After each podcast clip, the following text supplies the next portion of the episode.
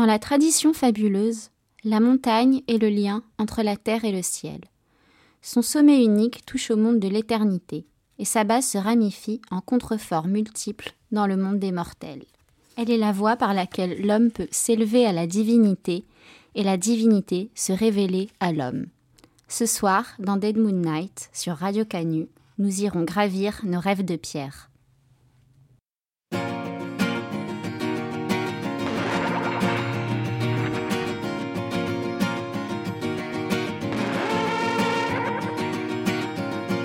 Calling out, demanding answers, pleading skies, cry for hours, dropping peace bombs, collecting prayers, sky that mirrors,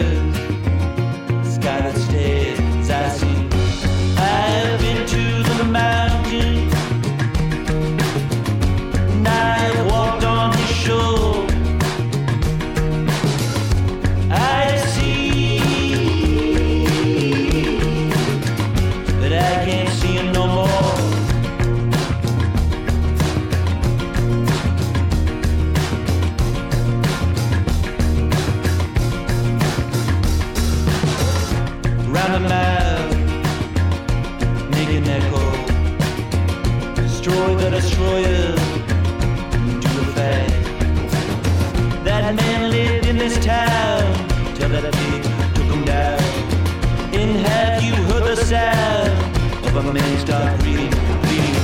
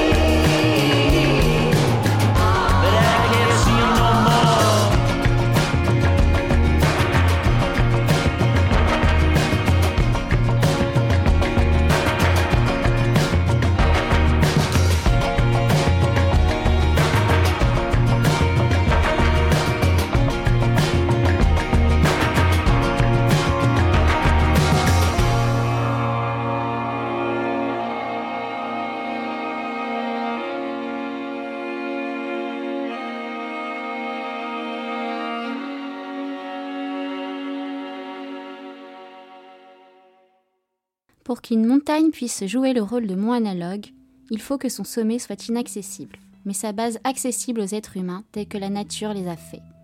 Elle doit être unique, elle doit exister géographiquement. La porte de l'invisible doit être visible.